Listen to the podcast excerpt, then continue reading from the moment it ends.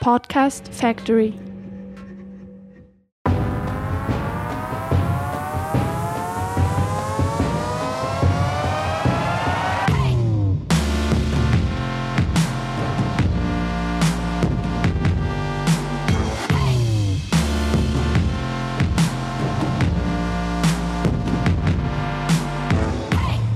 Bonjour à vous, nous revoilà pour un nouvel épisode de Yes, le podcast de Warrior. Tous les mois, on célèbre les victoires de meufs contre le sexisme et ça nous fait un bien fou. Je suis Anaïs et comme toujours, je suis avec mes flamboyantes camarades. Salut Margaïde. Hello Salut Elsa. Salut Dans ce 17e épisode, on va parler de sexisme dans les grandes écoles. Et pour l'occasion, on enregistre en live depuis un amphithéâtre de Sciences Po Aix en Provence devant un public d'étudiantes et étudiants en folie. J'aimerais vous bruit entendre. Waouh, le public est chaud ce soir. Grosse ambiance. Sexisme dans les grandes écoles, voilà le topo. On compte aujourd'hui 226 grandes écoles en France, des forces armées à l'administration cen- centrale, je vais y arriver, en passant par l'agriculture et le commerce, chaque grand corps de l'État a son ou ses usines à cerveau. Et si ces écoles se définissent comme des lieux de production des élites, elles n'échappent pas moins au système de domination qui s'illustre dans absolument toutes les sphères de notre société. Le sexisme donc, y a toujours une place bien confortable, sauf que Sauf que de plus en plus de femmes intègrent ces écoles, que ce soit pour y étudier ou y enseigner, et que parfois ça fait des étincelles. On sait que beaucoup de femmes n'envisagent pas ou abandonnent ce type d'études du fait de l'hyper-misogynie qu'elles subissent dans certains établissements. Mais ce soir, nous allons parler de celles qui résistent, de celles qui se bastonnent, de celles qui se soutiennent. Bref, on va parler des warriors grâce à qui les femmes trouvent et trouveront de mieux en mieux leur place dans les grandes écoles. Et pour bien comprendre l'ampleur du problème, Elsa, tu nous as préparé un petit état des lieux. Oui, tout à fait. Donc en fait, euh, en France, une grande école, c'est, selon le ministère de l'Éducation nationale, un établissement d'enseignement supérieur qui recrute ses élèves par concours et assure une formation de haut niveau. Euh, les premières grandes écoles ont été créées par l'État au milieu du XVIIIe siècle, euh, dans le but de fournir des cadres techniques et militaires des grands corps de l'État, donc les forces armées, les corps des mines, des télécommunications, des eaux et forêts, etc., etc. Euh, leur domaine s'est ensuite élargi et depuis le XXe siècle, notamment avec l'arrivée des écoles de commerce, on en compte aujourd'hui 226 euh, en France. Euh, alors, ce qui est intéressant, c'est qu'il y a toute une symbolique donc de l'élite de la nation. Je ne sais pas si vous, on, vous a dit, vous êtes l'élite de la nation. Moi, je sais quand j'étais en prépa, on me l'a dit pour de vrai. Je pensais que c'était une blague, mais on me l'a vraiment dit. Euh, donc, il y a vraiment une symbolique très très forte par rapport à ça. Euh, et c'est l'outil par excellence de la reproduction sociale en France, euh, avec euh, donc un élitisme intellectuel euh, très fort. Et voilà, on nous apprend un peu à être spécialiste de tout, mais un peu de rien en même temps. Moi, c'est l'impression que, j'en ai en tout cas. Euh, selon les journalistes Thomas Lebègue et Emmanuel Walter, qui ont écrit Grandes écoles, la fin d'une exception française, ils disent que les grandes écoles créent une micro-élite qui se serre les coudes à la tête des grandes entreprises et ne s'ouvre pas au talent extérieur, qui- ni ne se remet en cause. Donc, heureusement, ces dernières années, on a vu euh, le recrutement évoluer euh, et de plus en plus d'étudiants boursiers ou d'adminis- d'admission euh, parallèle, donc sans passer par la case prépa. Donc, les femmes dans tout ça, donc les grandes écoles ont ouvert euh, leur concours aux étudiantes à partir du début du XXe siècle, euh, mais la féminisation reste faible jusqu'aux années 70, euh, moment où les dernières écoles d'ingénieurs ouvrent leurs portes. Donc, si la parité est atteinte dans les années 90 pour les écoles de commerce, elle reste un objectif lointain pour les écoles d'ingénieurs, où la proportion d'étudiantes varie fortement selon les domaines de spécialisation, avec un minimum à 12% de femmes euh, en 2011. C'est pas beaucoup. Non, c'est pas beaucoup. et comme pour tous les domaines qui donnent accès à des positions euh, de prestige, euh, de pouvoir et qui sont bien rémunérées, les femmes sont souvent victimes de discrimination dans les grandes écoles. Euh, D'ailleurs, en faisant des recherches, j'ai vu que souvent, plus l'école perd en prestige, plus elle se féminise. Typiquement, euh, Normal Sup, euh, il y a de plus en plus de femmes à Normal Sup parce que c'est une école qui est de moins en moins euh, désirée ou qui donne de moins en moins accès à des postes euh, importants. Euh, du coup, nombreuses sont les étudiantes qui ont signalé la culture du harcèlement, du sexisme en général, et ce de façon accablante dans tous les secteurs. Pourtant, les écoles peinent à réagir. On voit que les actions pour l'égalité homme-femme, euh, c'est vraiment très inégal selon les écoles.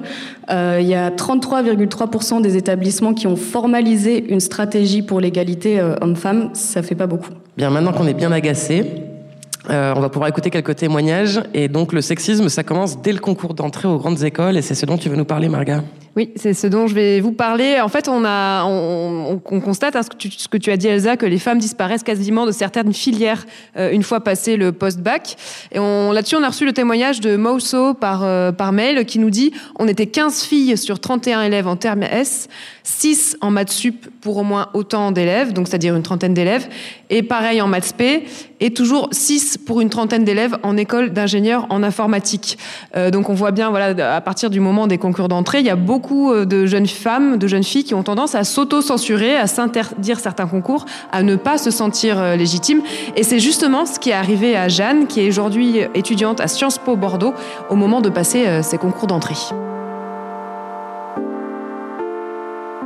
J'ai passé les concours de Sciences Po en terminale, mais euh, franchement, je les ai passés parce que j'avais rien à perdre, etc. Mais pas du tout parce que je me voyais à Sciences Po. C'est-à-dire que je pensais vraiment pas que j'allais les avoir. Pour moi, c'était un, c'était vraiment euh, au-delà de mes capacités, de mes compétences de les avoir. Je me sentais pas du tout compétente en fait. Et du coup, euh, je les ai passés. Donc j'ai passé Bordeaux, j'ai passé les concours communs, j'ai passé Lille, et j'ai pas passé Paris par contre. Parce que déjà, si les concours communs, je pensais pas que c'était possible pour moi. Paris, euh, n'en parlons pas quoi. Et au final, j'ai eu tous mes concours. Et du coup, je regrette un peu de ne pas pouvoir passer sur Paris parce que je me suis dit, bah au final, c'était peut-être pas tant que ça, au-delà de mes capacités, de mon, de mon champ des possibilités en fait. Et c'est assez ironique, c'est assez, oui, c'est ironique en fait parce que dans ma, dans ma classe en terminale, on était euh, tout un petit groupe à passer les concours. Et donc dans notre groupe, il y avait euh, des filles et des gars, on était, euh, mais je crois qu'il y avait plus de gars quand même. Et en fait, moi et une autre fille, on a été les seuls à avoir été prises à Sciences Po au final. Et on a été les seuls à ne pas passer Sciences Po Paris. Depuis que je sais que l'autolimitation existe, je m'inflige en fait une autodiscipline.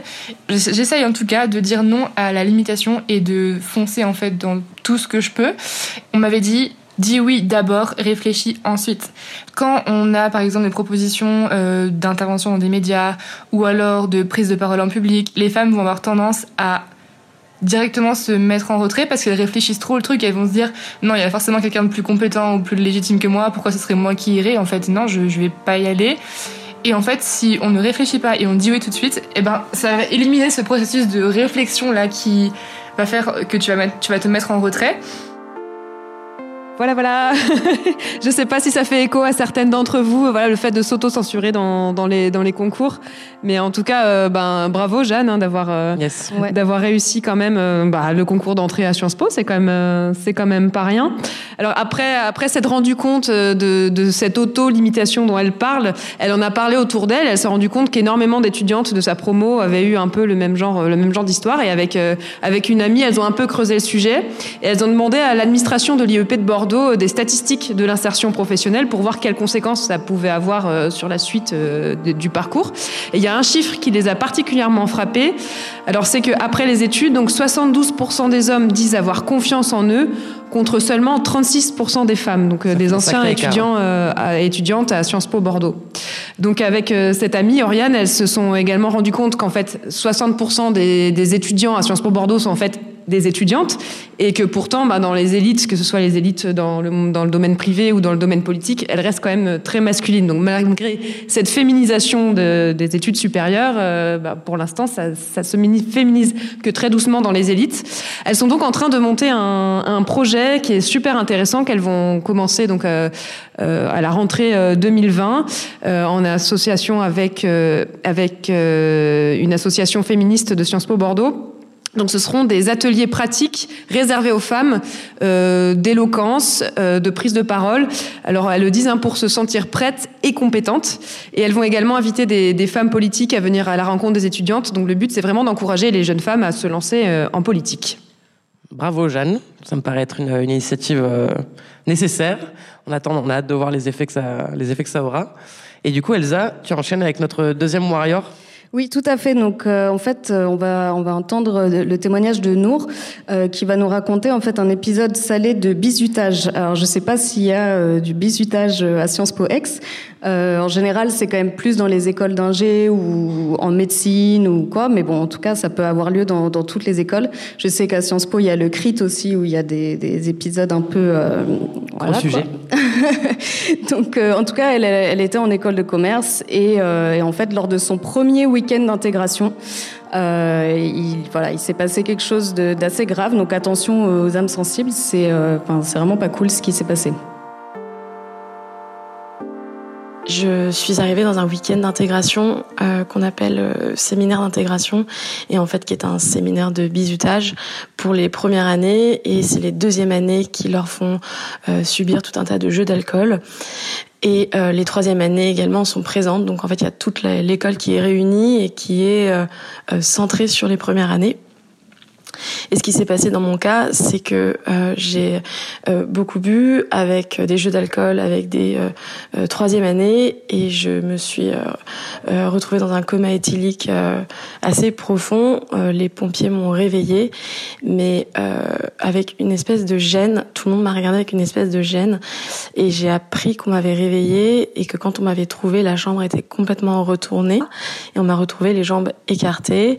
J'avais un mini shirt et j'avais la braguette ouverte, donc euh, la posture euh, voilà assez assez sympathique et euh, et puis à la suite de ça je me suis réveillée le lendemain et je, me suis dit mais qu'est-ce qui s'est passé cette nuit? Et il y a une honte sur moi voilà comme si j'avais été une pute et, je savais pas ce qui s'était passé et donc ça, je l'ai gardé en moi assez longtemps, en pensant que j'avais vraiment été trop loin avec l'alcool et qu'il fallait plus recommencer. Et en fait, j'ai pris ça comme une leçon de morale. Et en fait, après, j'ai compris que c'était du sexisme parce que euh, tout, tout euh, mec se serait retrouvé dans cette situation, on lui aurait gribouillé euh, le visage, on se serait moqué de lui et il se serait peut-être pas retrouvé euh, euh, avec une gêne sexuelle derrière, en fait. Donc ça, c'est le premier acte sexiste que j'ai que j'ai vécu tout, tout en entrée. Et euh, le victoire, c'est que la deuxième année, on m'a, j'étais dans les assos, hein, j'ai continué dans les assos, j'ai continué à, à, fréquenter ces personnes-là. Et la deuxième année, bah, on m'a dit, bah c'est bon, c'est ton tour, tu vas pouvoir y aller, tu vas pouvoir t'amuser sur des premières années. Euh, vas-y, fais partie de l'équipe, déguise-toi, etc. Et en fait, à ce moment-là, j'ai dit non, euh, je viendrai pas avec vous. Ça a l'air d'être un week-end très cool pour vous, mais non, je ne viendrai pas. Euh, je ne veux pas bisuter. Et en fait, les gens m'ont regardé avec des gros yeux. Et, en fait, ça, ça a cassé complètement. Euh, enfin, en fait, comment les gens me voyaient. Et à partir de ce moment-là, euh, les gens ont compris que que c'était pas normal ce qui s'était passé. Et il y a eu toujours une sorte de gênance autour de ça. Et ça, c'est les grandes écoles, je pense, ce milieu-là. Waouh. Ouais. ouais. C'est super courageux de, de, de, ta part, Nour, de, d'arriver à témoigner comme ça. En tout cas, euh, bravo et puis bravo de de pas de rentrer dans le troupeau en fait, quoi, de de pas avoir répété. Euh, c'est ça, c'est ça, parce que c'est tellement facile en fait de se dire bon bah voilà, euh, comme ils lui ont dit, maintenant c'est ton tour, euh, vas-y quoi, tu vas pouvoir t'amuser. Et, euh, et, elle, elle a refusé de, de reproduire ça. Euh, c'est la première fois en plus qu'elle qu'elle raconte cette histoire, et je pense que c'était assez dur pour elle. Donc et ils sont hyper nombreux les cas, parce que j'ai déjà, je suis intervenu notamment à l'IEP de Lyon où on m'a parlé du CRIT, etc. Tous ces moments de, de, de, de bizutage ou de grosses rencontres entre écoles, il ouais. y a énormément de cas d'agression sexuelle voire de viol qui sont qui sont répertoriés euh, le lendemain ou les jours suivants. Euh, et énormément ne le sont pas, puisque euh, évidemment énormément de victimes n'osent pas en parler, ce qu'on comprend très bien. Donc c'est pas un c'est pas un phénomène, un épisode isolé. C'est des choses qui se passent quand même très fréquemment dans ce, dans ce genre de, de moments des grandes écoles. C'est ça. Et en fait, il euh, faut savoir que le bizutage, ça existe depuis très longtemps. Ça existait déjà au Moyen Âge. Il avait même été aboli par l'Université de Paris en 1342.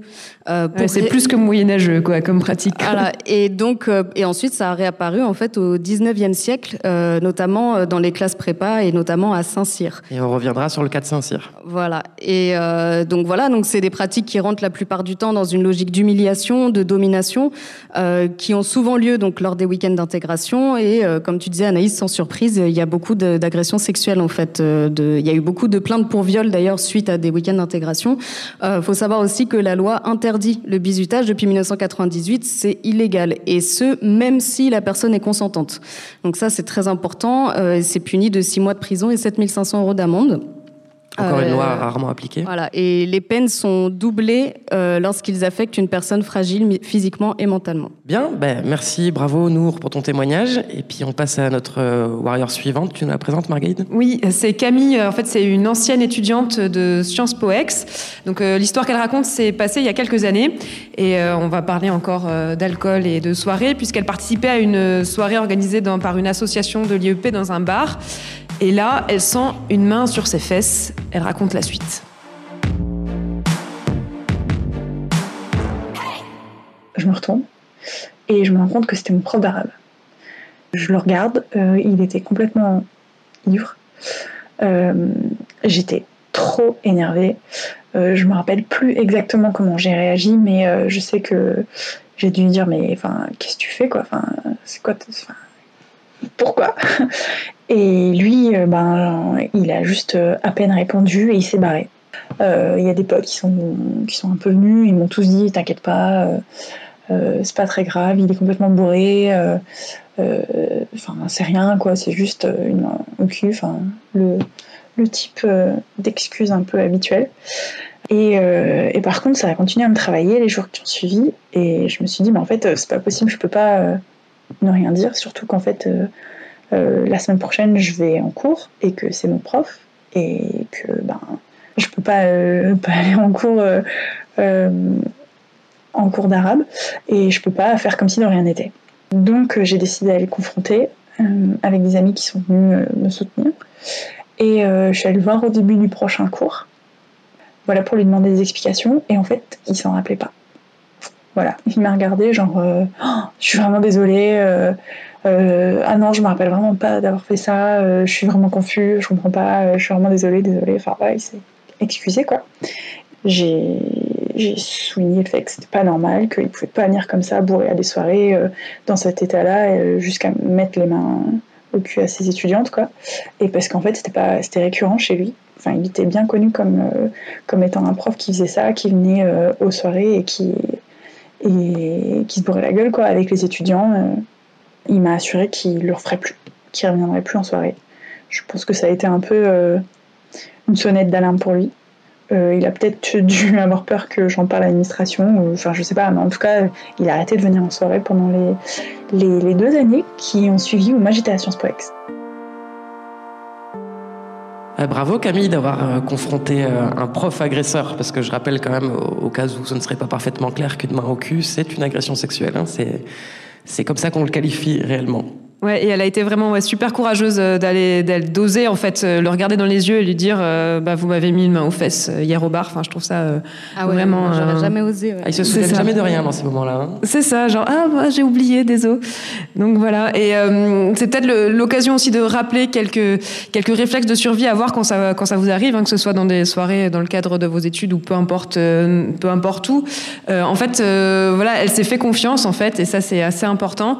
Euh, elle a senti un malaise et euh, directement elle a elle confronté donc sur le coup et même après. Donc euh, voici s'il y a un malaise, si vous ressentez un malaise, c'est que probablement il y a un problème. Donc ça coûte euh, vraiment rien de, le nommer et de dire j'ai senti une main sur ma fesse, c'est pas normal. Ça permet déjà bah, d'arrêter l'agression et bah, de faire un déclenchement chez, la personne qui agresse. Et deuxième chose que je trouve qui est intéressante dans son témoignage, c'est qu'elle s'est entourée des bonnes personnes et les bonnes personnes, c'est pas le pote qui dit ah mais c'est bon, euh, euh, c'est pas grave, c'était qu'une main au cul, allez passe une bonne soirée, tu verras demain tu vas oublier. La preuve c'est que le lendemain euh, elle se sentait encore plus mal. Donc s'entourer de, de personnes bienveillantes qui vous soutiennent, qui vous croient et qui vous aident à faire ce que vous avez envie de faire pour pour aller mieux. Pour elle ça a été d'aller confronter ce prof, ça peut être aussi juste d'en parler, d'écouter la personne. Mais voilà deux conseils qu'on peut donner et qui sont qui sont bons à prendre dans toutes les situations d'agression. Bien, mais on va continuer dans la série des profs. Les profs prennent tarif dans cet épisode, je vous le dis tout de suite. Euh, Manon, donc, c'est notre prochaine témoin. Elle est entrée en école d'ingénieur après le bac. Et dans l'école en question, la proportion d'étudiantes euh, femmes est seulement de 15%, donc euh, grosse majorité masculine. Et elle a commencé par entrer en prépa. Elle nous explique qu'il y a un tronc commun de trois matières qui sont les plus importantes et qui sont toutes les trois enseignées par le même prof. Donc ce prof a donc euh, pas mal de pouvoir sur ses élèves, il décide un petit peu de leur avenir et celui-ci ne manque pas d'en profiter. Elle nous raconte ça. Cette personne faisait part de ses idées misogynes, racistes et compagnie, qui rabaissait beaucoup les filles, qui nous appelait ma chérie, ma puce, qui nous faisait carrément des bisous sur le front, enfin vraiment n'importe quoi. Donc ça a pas duré bien longtemps avant que je lui réponde parce que voilà, j'avais peut-être 18 ans mais c'était clair pour moi que c'était ni le moment ni le lieu pour faire part de, de ces idées-là et euh, notamment devant une, une assemblée composée à, à 85% de mecs, c'était sûr qu'il allait trouver du public. Mais euh, moi, c'était hors de question de laisser passer, donc euh, j'en ai profité évidemment pour pour lui faire comprendre, pour bien quand même lui rappeler que c'était pas son rôle, que c'était un prof de maths et que c'était pas quelqu'un qui devait nous faire des leçons sur sa vie et sur ses idées. Et donc, euh, j'ai quand même, euh, on va dire, euh, voulu prouver que même en étant une fille et même en étant dans sa classe, que ben c'était possible de réussir. Et donc, j'ai commencé par par majorer le premier semestre. donc, oui, la première de la classe était une fille. Et je pense que même ça, ça a été un peu difficile à à avaler pour lui, mais bon. Donc voilà, l'année se termine, euh, l'été passe, donc euh, arrive le moment de la rentrée. Euh, il faut savoir que dans beaucoup d'écoles d'ingénieurs, comme dans beaucoup de grandes écoles d'ailleurs, euh, il y a un système de, de, de parrainage, c'est-à-dire qu'une personne de deuxième année va choisir euh, une personne à parrainer en première année. Et donc moi, il faut savoir que j'avais euh, en tant que parrain, ou plutôt en tant que marraine, euh, une fille, une fille euh, qui a aussi tenu tête à ce prof de maths et qui m'avait aussi mis au parfum. Et donc, euh, on a décidé euh, avec ma marraine et ma grande marraine de continuer cette tradition. On a créé une famille composée uniquement de filles, c'est-à-dire que chaque fille, euh, chaque année, était mise au parfum. Que ben voilà, nous on avait une famille de filles, qu'on était, qu'on mettait un point d'honneur justement à essayer de de répondre à tout, ce sexisme et à toute cette misogynie ambiante, notamment dans notre classe, avec ben, notamment ce prof de maths. Et donc, euh, on a euh, embauché, on va dire, que des filles euh, chaque année, et on a créé une euh, voilà une une armée de de nanas qui qui répondaient et qui surtout se, se laissaient pas faire. Et donc, au final, notre famille est devenue plutôt plutôt célèbre au fil des années. Et bah voilà, les profs les profs savaient que cette fille faisait partie de la famille de Manon et, et des autres, et que ben du coup c'était pas une fille qu'il fallait emmerder. Et euh, voilà, maintenant la famille elle s'étend sur sur sur dix générations. Donc euh, la première elle faisait partie de la promo 2014. Euh, la, dernière, la petite dernière qui vient de rentrer cette année, les promos 2024. Euh, 10 ans qu'on a des filles qui, qui se battent et qui, qui font face au sexisme et qui essaient de, de montrer que, ben oui, une fille, ça peut faire une école d'ingénieur et ça peut finir ingénieur et être tout aussi forte et tout aussi bonne que les garçons. Donc voilà, donc je suis super fière euh, d'avoir euh, créé cette famille, euh, d'avoir insufflé cette envie à, à toutes ces filles. je suis vraiment super fière de voir ben, que la relève est assurée. Trop bien. Bravo Manon. Attends, mais est-ce qu'on peut revenir sur un point là? Le, prof, il faisait des bisous sur le front Je des sais élèves? Même pas à quel moment c'est possible. Mais euh... Alors déjà, d'où le rapprochement peut avoir lieu, en fait. C'est horrible. incroyable. Je, je, ne comprends pas. Donc euh, voilà, un sacré, euh, un sacré personnage qui au final est, est toujours en exercice, hein, visiblement. Euh, il n'est pas inquiété. Merveilleux. Il n'y a pas de problème. Euh, donc bon, en tout cas, Manon, elle a développé sa stratégie euh, qui porte déjà, déjà ses fruits, visiblement. C'est une réponse contre le sexisme dont on n'arrête pas de parler depuis des années et qui fait son effet à tous les coups. J'ai nommé la sororité, celle qu'on recherche partout et qu'on ne voit que trop rarement. Donc euh, en fait, on n'est pas obligé de subir ça toute seule. Et quand on se réunit, on va plus loin, on avance plus vite, on pèse plus lourd, on se fait entendre plus fort. Là, on parle d'un professeur qui a tous les droits et qui est sûrement hyper difficile à faire virer. Donc la priorité, c'est même plus de le dégager, mais de s'organiser et de se protéger. Donc pour moins subir, mais aussi pour prendre plus de place, et donc en laisser de moins en moins à ces comportements d'Australopithèque, euh, c'est une solution qu'on peut envisager. Donc c'est pas spécifique aux écoles d'ingénieurs, vous l'aurez compris, mais Marga, tu vas nous parler d'une petite étude qui a été faite sur ce cycle d'études en particulier, sur les études d'ingénieurs. Oui, oui, parce qu'il y a quand même des, rapports euh, particuliers aux, écoles d'ingé. Alors c'est Colline Briquet qui est enseignante et qui mène des travaux de recherche sur les violences de genre dans les grandes écoles en général, et donc qui a publié un article dans une revue du CNRS sur la banalisation des violences de genre en école, en école d'ingénieurs. Donc elle a fait une étude auprès de 1500 étudiants et étudiantes, et dont 900 filles qui représentent 90 écoles. Et il euh, y a un chiffre euh, qui, est plutôt euh, qui flippant en fait. C'est-à-dire que 10% des étudiantes ont subi, enfin qui ont répondu à, à cette enquête, 10% ont subi une agression sexuelle et dans la majorité des cas, ce sont des viols ou des agressions, alors que l'étudiante est fortement alcoolisée, voire totalement inconsciente. Voilà. Euh, donc au-delà des statistiques, elle a aussi récolté euh, beaucoup de témoignages. Et en fait, ça montre que ce genre de comportement, euh, ces, ces, agressions sont totalement euh, banalisées. En fait, ça fait partie de la vie normale.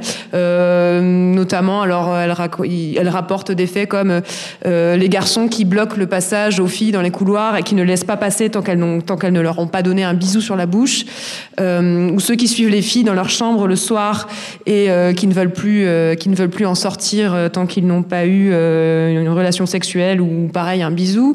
Des vrais euh, prédateurs quoi. Des vrais prédateurs, c'est ça. Et tout ça c'est perçu comme tout à fait normal. C'est même vu comme des blagues que les garçons font en filles euh, dans, dans, dans ces écoles d'ingé.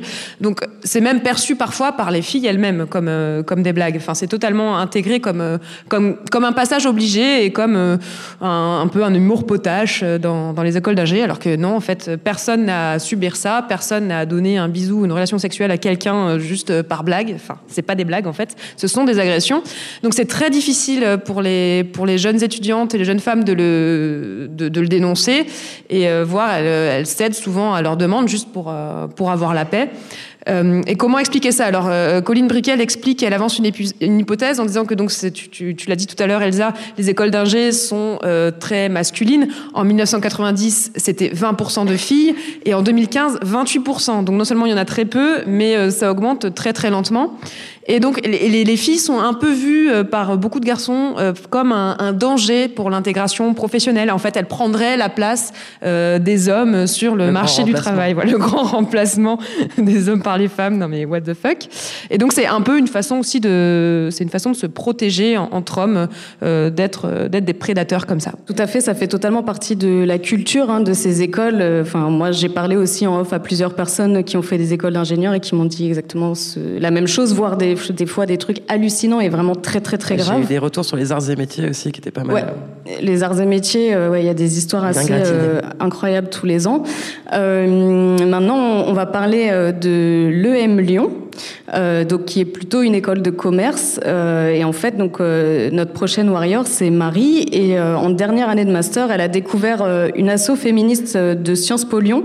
et ça lui a donné envie du coup de créer une asso féministe dans son école, donc l'EM Lyon. Et en fait, quand elle est allée voir le, le, enfin les responsables de l'école pour leur proposer l'idée, voilà la réaction de, de du président euh, de ah, la Corpo. La, ouais, la Corpo, donc c'est les étudiants qui lui ont dit ça. Ah, c'est les étudiants, pardon. Voilà, c'est ça. C'est okay, la réponse des, des, étudiants responsables de la vie associative.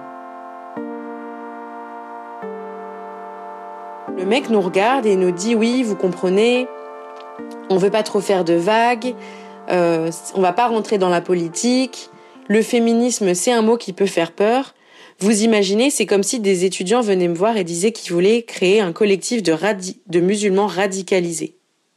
Donc là, gros silence, je regarde mon ami, on se dit waouh, il y a du boulot. Et en fait, ça nous a pas du tout découragé, au contraire, on s'est dit que cette remarque prouvait à quel point il y avait besoin de créer euh, des espaces de parole sur le sujet du sexisme et donc, on a lancé une conversation, à l'époque c'était sur Messenger, pour parler de ce, de ce collectif à nos amis. Et très rapidement, il y a 20, 30, 40 personnes qui ont rejoint cette conversation parce qu'elles étaient euh, très motivées et intéressées pour rejoindre un tel collectif. Elles, elles partageaient le même sentiment que nous, qui avait un fort sexisme sur le campus. Donc pour monter ce, ce dossier d'appui pour, pour la création du collectif, on s'y est pris collectivement on voulait pas s'arrêter aux questions d'égalité salariale ou d'accès à l'emploi comme ça peut souvent être le cas dans les écoles de commerce, mais on voulait aussi parler de consentement, de sexualité, de place des femmes dans dans l'espace public, mais aussi sur le campus, etc. Donc on voulait embrasser un large panel de, de questions et de problématiques qui sont liées au féminisme. Et à la fin de ce fameux dossier, on a récolté je dirais, une quarantaine ou cinquantaine de remarques sexistes qu'on avait pu entendre sur le campus dans la bouche des professeurs et des étudiantes et étudiants, qui ont été anonymisés bien sûr et qui venaient prouver en quelque sorte la nécessité d'avoir un collectif féministe à EM Lyon, parce qu'on avait entendu des choses quand même assez scandaleuses, des blagues sur le viol, des professeurs qui nous disaient que de toute manière, comme on était des femmes et qu'on allait partir en congé maternité, c'était normal, puisque l'entreprise tournait sans nous, d'être moins bien payé ou d'avoir accès à des, à des postes euh, avec moins de responsabilités. Donc des choses comme ça qu'on pouvait entendre au quotidien et qui n'étaient absolument pas questionnées par l'administration ou par d'autres étudiants et étudiants. Et se sont enchaînées une série de réunions avec la corpo et avec l'administration qui, à notre grande surprise, nous a appuyés. Et donc le collectif a pu être créé officiellement en janvier 2017. Eh ben bravo Bravo, bravo euh, à Marie et à tout le, collectif. Alors, est-ce que vous aussi, vous avez peur des féministes? Non, A priori non, parce que vous êtes venus, mais j'adore. Féministes radicalisées. On est venus sans nos sécateurs. Il n'y a pas de couilles qui vont tomber ce soir. Donc, euh, bah, moi, ce que je retiens de son témoignage déjà, c'est que une asso peut en inspirer une autre, vu qu'à la base, en fait, elle a été inspirée par une autre asso féministe d'une autre école. Donc ça, je trouve ça assez cool. Euh, ensuite, bah, je note la violence des propos euh, en école de commerce, typiquement sur le congé maternité, donc la justification de, de des inégalités de salaire et ce genre de choses. Et je pense que dans le cadre d'une école de commerce, il y a un peu une idéologie productiviste et voilà sur le travail, etc. Donc ça m'étonne pas tant que ça, mais bon voilà. Et je voudrais quand même, euh, enfin, faire, euh, une, enfin, avoir une réaction sur euh, la comparaison aux musulmans radicalisés. De... Ouais, ça m'a beaucoup plu ça. en fait, ça n'a, enfin, moi, je trouve que ça n'a absolument aucun sens et que ça traduit bien les fantasmes euh, qui consistent à, penser que quand une population qui est minorée, discriminée, bah, s'engage politiquement, euh, instantanément, elle devient dangereuse en fait. Et euh, les représentants du pouvoir et de l'institution bah, se sentent menacés. Et leur premier réflexe, c'est de protéger leur place, leurs privilèges. Donc, heureusement, dans ce cas, ils ont fini par accepter leur démarche. mais j'ai des gros doutes que ça aurait été le cas si une association d'étudiants musulmans avait de, voir le jour, euh, puisque l'islamophobie est quand même très très euh, ancrée dans, dans, la culture française et je pense encore plus dans ce genre d'institutions. Euh, voilà. Et après, euh, elle avait précisé qu'en fait, ils ont choisi une structure de collectif et non d'association d'école pour pouvoir être indépendant euh, de l'école. Parce qu'en fait les associations d'école sont financées par l'école et que du coup bah ils pourraient pas être enfin voilà faire ce qu'ils veulent et dire ce qu'ils veulent. Euh, et je trouvais que c'était très malin d'avoir euh, d'avoir fait ce, ce choix là de structure en fait euh, pour s'organiser. Carrément. Un peu comme nous quoi finalement. Voilà. On peut dire tout ce qu'on veut parler de sécateurs et de couilles qui tombent ça ne dérange personne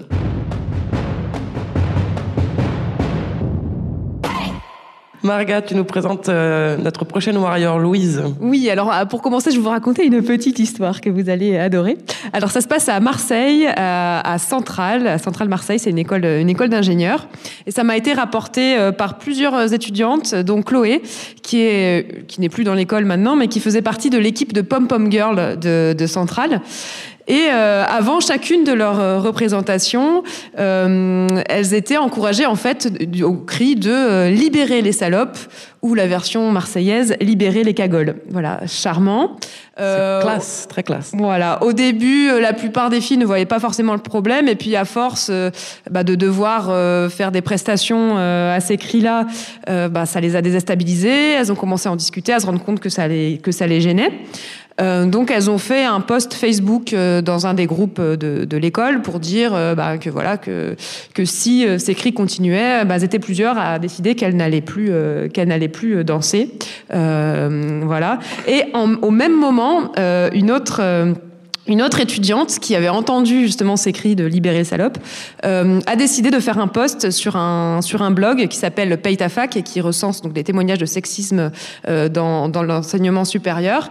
Et euh, ça a permis de, de, rendre public en fait ce cette tradition à Centrale Marseille.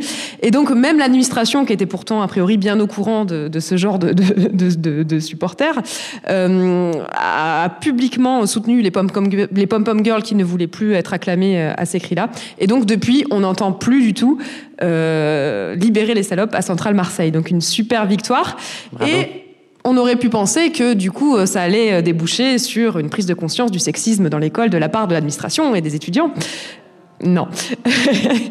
Mais heureusement, il y a des, étudiants, des étudiantes vraiment warriors comme euh, comme Louise qui euh, qui du coup s'empare s'empare du, du problème. Et je vous propose d'écouter justement ce que le, le, projet et l'engagement de, de Louise.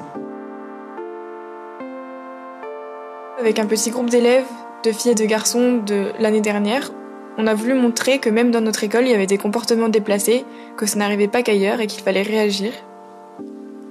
On a donc créé une page Facebook qui s'appelle Fémini SF Provence, sur laquelle on publie un témoignage par semaine de sexisme ordinaire ou non qu'on a reçu anonymement.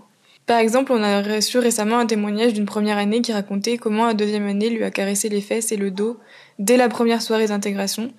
On essaye d'expliquer les enjeux autour de ce témoignage, donc on, on dénonce pas les gens mais bien les comportements. On essaye d'être pédagogue et de donner des réflexes et des gestes à adopter. Et globalement, les gens réagissent plutôt positivement à notre poste. Et je pense que c'est le format des témoignages qui fait que les gens réagissent beaucoup plus parce qu'ils se sentent beaucoup plus concernés. Ils ont l'impression que que ça devient bien réel, alors que quand on parle en général, ils se disent non, mais c'est pas ici, etc. On a aussi euh, des retours positifs sur notre initiative. Plusieurs élèves qui nous disent que c'était une vraie nécessité, on travaille aussi sur le sexisme euh, au travail qui est très développé chez les cadres en particulier. L'école d'ingénieur, c'est vraiment le moment idéal pour faire de la sensibilisation au sexisme avant que les élèves ne prennent de mauvaises habitudes.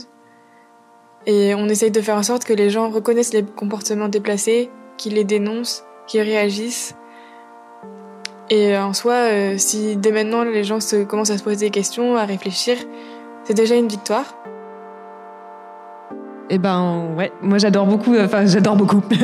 J'aime beaucoup en fait cette initiative en fait de de, de rendre public en fait euh, ce Enfin, ce qui se passe dans l'école.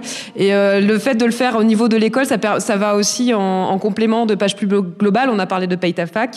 On peut parler aussi de, de Paye, euh, de paye ton, ton IUP ton, IEP, pardon, qui récolte donc euh, des témoignages venus de toute la France dans les, dans les Sciences Po.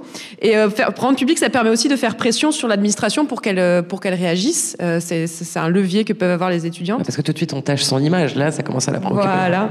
Et ça a été le cas, par exemple, à Polytechnique en 2017, euh, avec un, environnement militaire très masculin, un peu comme dans les écoles d'ingé, hein, où les femmes étaient sans cesse victimes, étaient vues limite, voilà, comme étaient traitées de salopes ou de putes euh, rien que parce qu'elles étaient des femmes en fait, enfin juste parce qu'elles étaient là.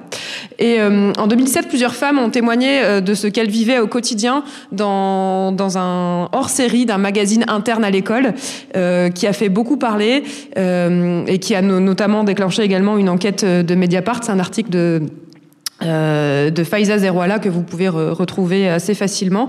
Et euh, ça a permis de lancer une enquête administrative contre plusieurs euh, cadres militaires, avec donc à la clé trois avertissements pour des remarques inappropriées.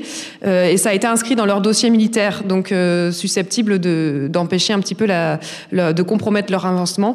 Donc voilà, faire pression comme ça en rendant public, voilà, c'est un levier intéressant. Bah, c'est ce qu'a fait euh, Mathilde, dont je voulais parler, parce que je vais rester dans le, dans le registre des écoles militaires. Je vous ai dit que je parlerais de Saint-Cyr. L'an dernier, il y a un article dans Libération qui est paru sur, euh, qui s'appelait euh, l'école, une machine, voilà, lycée Saint-Cyr, une machine à broyer les femmes et le titre est aussi fort que son contenu. Euh, donc on y découvre le discours de Mathilde, 20 ans, qui, à force de subir, a fini par écrire une lettre au président de la République dans laquelle elle décrit ce qu'elle vit, mais aussi l'inaction des supérieurs à ce sujet. Donc ce qui se passe là-bas, c'est gravissime. Je vous fais une liste non exhaustive parce que c'est tout bonnement dégueulasse. Des étudiants nommés les tradis, donc ultra conservateurs, estiment que les femmes n'ont pas leur place dans ces établissements. Ils font donc tout pour les faire échouer. Euh, ils chantent des chansons qui se veulent paillardes mais qui sont carrément des menaces de mort. Ils passent leur nuit à taper aux portes des chambres des filles pour les empêcher de dormir. Euh, ils les boycottent purement et simplement en ne leur transmettant pas euh, les consignes, les devoirs demandés, etc. Tout y passe. Et encore là, je vous cite que ce qui est le, moins choquant. Euh, donc évidemment, le sexisme ne vient pas seul. On trouve aussi les croix gammées, les, les drapeaux des confédérés américains, la propagande anti-avortement, manif pour tous, etc. Tout le cocktail de progrès et de, de modernisme qu'on adore, nos gens préférés. Donc si bien que beaucoup de femmes finissent par abandonner, donc le peu de femmes déjà qui sont dans cette école finissent par abandonner parce que bah, faire des études c'est bien mais pas de là y laisser sa santé. Euh, elles sont harcelées constamment et donc elles font face à une passivité incroyable de la part du commandement qui affirme prendre les choses en main mais ne donne jamais aucune sanction. Donc euh, comment les plus hauts fonctionnaires de l'armée, par leur inaction, protègent un système hautement discriminatoire et dangereux. Je vous mets l'article de Libé en lien, de, en commentaire dans les liens de l'épisode pour que vous puissiez voir un petit peu l'enquête. C'est absolument affligeant. Et je continue sur un autre registre. Allez, tu gardes le micro. On continue euh, de, de, de charger les professeurs. Euh, notre prochaine warrior, c'est une prof qui travaille ici à Sciences Po Ex. Donc avant toute chose, je tiens à souligner son courage. C'est une tranche de vie super intime, mais c'est aussi évidemment éminemment politique. Donc témoigner euh, devant vous, chères étudiantes et étudiants de l'IEP Ex, mais aussi devant vous, chères auditrices et auditeurs, c'est super badass. J'ai donc la joie de vous présenter le récit de Lucie Bertrand-Luthereau, professeure de culture générale et chargée de la mission égalité femmes-hommes à l'UEP d'Aix-en-Provence. Elle nous parle de ce collègue proche de la retraite qui était extrêmement cordial au début, qui l'a sollicité pas mal. Et si ça pouvait sembler être de l'accueil chaleureux, euh, ça s'est vite révélé désagréable. On l'écoute. Au début, c'était euh, aller chez lui, ce qui était assez loin quand même, hein, euh, et passer la journée avec lui euh, pour voir ses fleurs, trois petits points. Euh, et puis ensuite, il a commencé à me faire des surprises sur le mode ah là là après le repas, je t'amène dans un café magnifique. Et là, ça a commencé à plus trop me plaire. Et j'ai beau avoir 38 ans, à l'époque peut-être 34 quoi, mais je suis pas arrivée à lui dire. Je me disais bon bah c'est un collègue qui est sympa et c'est moi qui me fais des idées. Jusqu'au moment où un jour, donc euh, l'endroit euh, si spécial où il m'a emmené euh, prendre un café. Bah alors. Ah. Un petit problème euh, d'export de l'audio. Comment on peut faire? C'est peut-être l'export qui a déconné, je sais pas. Moi, je l'ai encore là, là. je peux l'exporter maintenant s'il faut. bah ouais. Allez, bah alors raconte en live alors. On bravo.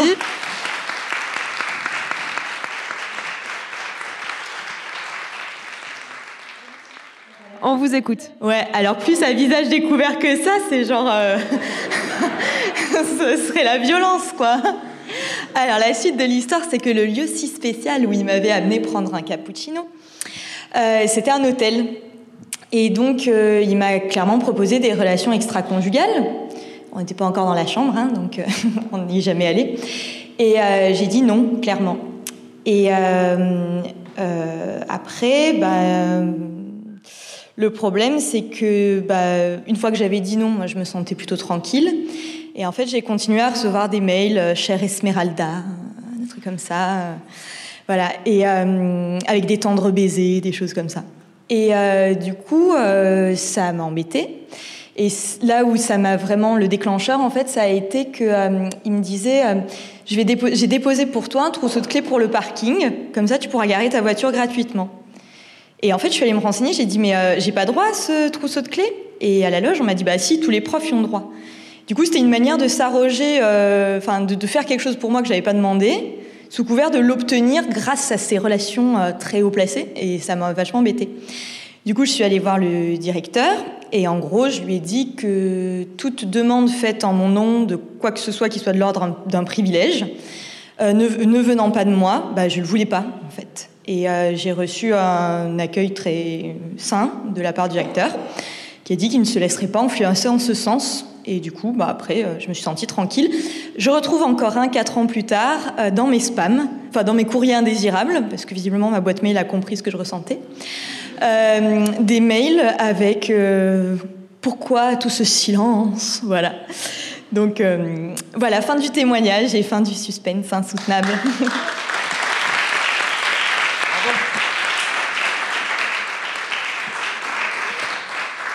Bravo, bravo. Euh, il faut euh, des tonnes de courage pour euh, déjà témoigner là devant, du coup, en plus la salle à visage découvert, déjà après l'avoir fait euh, en audio. Et euh, pour s'être, euh, vous êtes positionné contre une personne qui a du pouvoir, qui dans cette institution et, et qui clairement est un harceleur. Donc là, il y a plus il y a plus d'autres mots. si vous, jamais vous arriviez pas à, vous, à le dire, moi je vous le dis, c'était clairement du harcèlement. Donc bravo. C'est vraiment difficile de le dénoncer. Donc il faut, il faut vraiment des tonnes de courage. Et ce que je voudrais analyser là, du coup, à la suite de votre témoignage, c'est la stratégie du harceleur en fait. Euh, D'une part, du coup, il a un argumentaire. Vous me racontiez dans votre témoignage qu'il servait d'argument féministe pour mieux faire passer le fait de vous imposer sa présence. Euh, donc il y a des moments où il disait, euh, il exigeait qu'elle soit toujours dans les jurys avec lui, disant je, me soucie de la parité, je préfère qu'il y ait une femme avec moi, donc je veux qu'elle soit avec moi dans le jury. Donc c'est complètement fallacieux. C'est simplement une technique pour mieux asseoir son emprise. Et en plus, c'est dégueulasse de se servir d'arguments féministes pour mieux faire passer la pilule de son propre sexisme. Alors, je me soucie de la parité, donc je force ma proie à rester avec moi en permanence. C'est super pervers, c'est super fréquent, malheureusement. Donc, euh, d'autre part, il y a la symétrie dans les relations de pouvoir. Cet homme, il connaît très bien sa place au sein de l'école. Euh, il a des alliés à ne plus savoir qu'en faire, et ça lui permet aussi de harceler en toute tranquillité, loin de tout soupçon. Donc heureusement, euh, bah, vous avez trouvé des oreilles attentives et sensibles quand vous avez le courage d'en parler à la direction notamment. Euh, mais il faut bien avoir conscience que quand on fait partie des rieurs, comme vous les nommez dans votre dans votre témoignage, les rieurs qui autour trouvent cette situation simplement charmante. Euh, quand on fait partie des rieurs, on, on valide ces violences, on leur permet de continuer et on empêche les victimes de se défendre. Donc ça fait d'une certaine manière écho à l'histoire euh, fait, dont je vous parlais au, sujet de Saint-Cyr. Il est absolument indispensable de prendre de vraies mesures parce que la posture égalitaire euh, bonne pour l'image publique, elle ne suffit pas. Ça ne change rien aux violences que subissent les femmes. Euh, ça ne change rien au comportement que les hommes violents ont. Violents ont. Et pour cause, ces violences sont trop massives. Donc je vais élargir deux minutes, sortir du milieu des écoles, des grandes écoles en particulier, pour parler du harcèlement au travail, puisque on est dans, on est dans ce cadre-là avec votre témoignage. Il y a quelques jours, il y a une nouvelle étude qui est sortie sur les violences sexistes au travail et le résultat est accablant. Donc cette étude, elle est à l'échelle européenne cette fois. 6 Européennes sur 10 ont été un jour confrontées au cours de leur carrière à des violences sexistes ou sexuelles. Euh, les plus fréquentes, ce sont les violences verbales ou visuelles. Donc on parle de sifflements, de gestes grossiers, euh, de remarques déplacées sur la tenue ou sur le physique. Et euh, ce sont évidemment les domaines occupés majoritairement par des hommes qui sont les plus touchés, d'où la nécessité donc de la, de la parité, pas pour bloquer euh, euh, un prof avec un harceleur, mais bien pour équilibrer la, la balance. Donc quasi systématiquement, le harceleur, il a une position hiérarchique supérieure à celle de la victime, ou en tout cas une ancienneté et euh, un entourage plus solide que celui de sa victime. Euh, donc pareil, euh, pour les, personnes qui nous écoutent, je vous mettrai en lien un article sur, sur cette étude, mais je vais finir juste par, en citant une des plus grandes spécialistes françaises du sujet à l'heure actuelle, Marilyn Baldec. Elle est déléguée générale de l'Association européenne contre les violences faites aux femmes au travail, l'AVFT, qui fait un, un formidable travail. Elle explique qu'il n'existe pas de portrait robot des auteurs. Le seul invariant, c'est que ce sont des hommes qui profitent de leur situation de pouvoir, liée soit à leur ancienneté ou à leur statut dans l'entreprise, ou tout simplement à leur position dominante inhérente à leur condition masculine. Ce qui confirme très clairement, euh, ce que vous confirmez très clairement dans votre, dans votre témoignage. Et euh, ce, qui m'intéresse dans cette situation particulièrement est le fait qu'il n'y ait pas de portrait robot. C'est vraiment, ces comportements peuvent venir de n'importe quel type d'homme. Il me semble très important de le rappeler. Donc heureusement à Aix, ça s'est bien fini. En revanche, dans d'autres IEP, c'est pas toujours évident. On a fini pour la partie des témoignages. On va passer à ce qu'on appelle notre rubrique Warrior du mois. Et cette, euh, cette fois-ci, c'est toi, Marga, qui nous présente euh, notre, notre grande bastonneuse. Oui, et c'est vrai qu'on a eu euh, toutes les trois euh, envie de vous parler de Adèle Haenel. Donc on va quitter le milieu des grandes écoles pour parler du, du milieu du cinéma, euh, parce qu'en fait, bah, elle est digne de toutes les, les plus grandes euh, warriors. Euh, donc, on va, je vais vous rappeler les faits. Donc, entre 2001 et 2004, alors qu'elle avait entre 12 et 15 ans, euh, Christophe Ruggia, qui est un réalisateur pour qui elle a joué dans, dans plusieurs films, l'a manipulée pour la mettre sous son emprise et abuser sexuellement d'elle. Donc on parle d'un adulte qui euh, consciemment a profité de la naïveté, de la confiance que lui accordait euh, une enfant pour obtenir des, faveurs sexuelles, tout en mettant ça sous le compte d'une histoire d'amour. Voilà, je vous laisse juger. Euh, donc il lui a fallu 15 ans à Adèle Haenel pour en parler, donc 15 ans pour mettre des mots sur ce qu'elle a vécu, sur, le malaise qu'elle a ressenti et sur bah, la blessure qu'elle porte en elle depuis, tout ce temps-là. Et c'est extrêmement courageux parce qu'on sait que c'est pas facile de euh, des faits comme ça, d'exposer publiquement euh, des faits dont on a été victime, parce qu'on s'expose tout simplement à ce que sa vie soit disséquée, aux questions du type mais pourquoi elle n'a pas dit avant, pourquoi elle a attendu 15 ans pour pour en parler? Euh, mais pour le coup, en fait, euh, et c'est ça qui est très fort, c'est que Adèle Haenel, elle est inattaquable. Alors d'abord parce qu'elle a vraiment joué le jeu euh, médiatique, euh, c'est-à-dire que tous les faits qu'elle raconte ont été vérifiés par des par des journalistes. Je ne sais pas si vous avez lu l'article qui est paru dans Mediapart ou en tout cas vu la, la vidéo qu'ils ont publiée ensuite. mais voilà, l'article est extrêmement long. Il a nécessité sept mois d'enquête. Il y a une trentaine de témoins qui ont été qui ont été interrogés.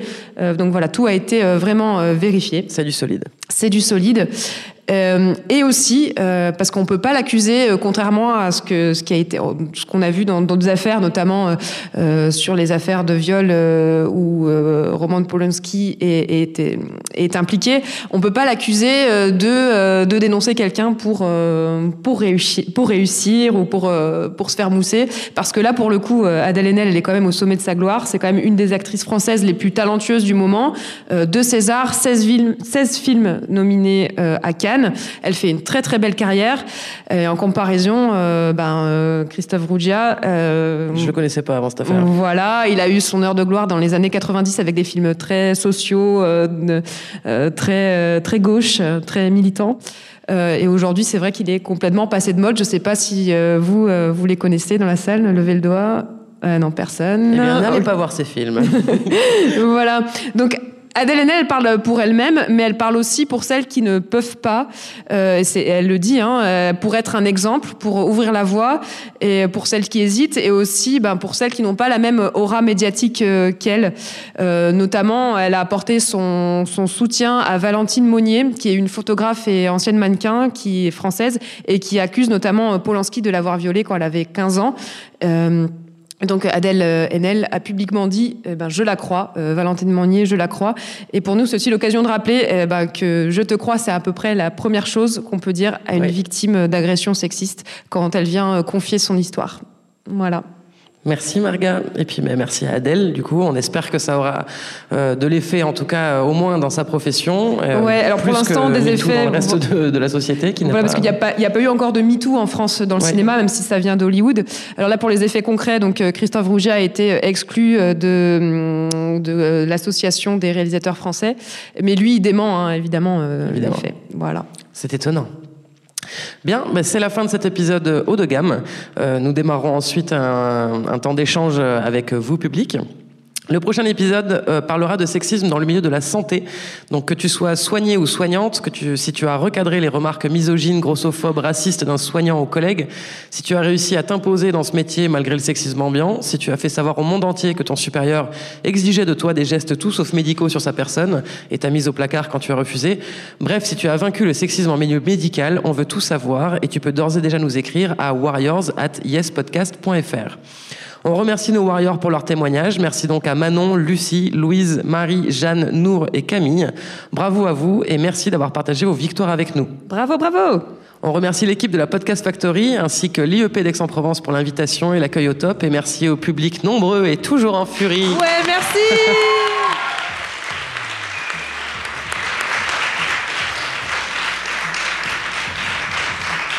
Il ne s'arrête plus